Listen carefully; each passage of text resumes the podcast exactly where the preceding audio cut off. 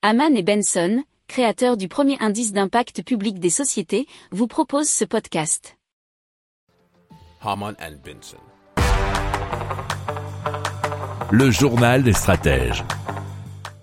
Et donc la société néerlandaise euh, LH2 Europe, qui ambitionne de fournir le marché automobile allemand en hydrogène fer, a confié à son compatriote Job le soin de proposer un nouveau modèle de transporteur d'hydrogène liquéfié selon westfrance.fr.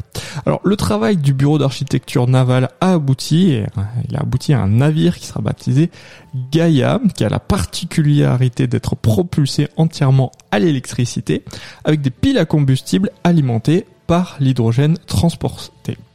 Alors, il s'agit d'une application à l'hydrogène du principe de boil-off des méthaniers, sur lesquels les moteurs thermiques sont alimentés par la part euh, du GNL soumis à évaporation, réutilisé pour la propulsion. Alors, ce navire sera d'une capacité de 37 500 mètres cubes et euh, le choix du mode de confinement s'est porté sur trois cuves sphériques indépendantes montées sur le pont du navire.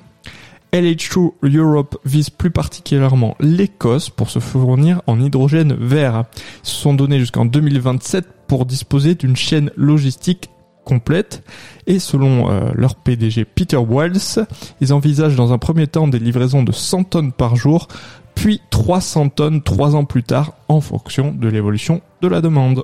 Si vous aimez cette revue de presse, vous pouvez euh, vous abonner gratuitement à notre newsletter qui s'appelle La lettre des stratèges, LLDS, qui relate, et cela gratuitement, hein, du lundi au vendredi, l'actualité économique, technologique, énergétique, mais aussi de l'hydrogène, et puis de tout ce qu'on trouvera super intéressant pour votre vie.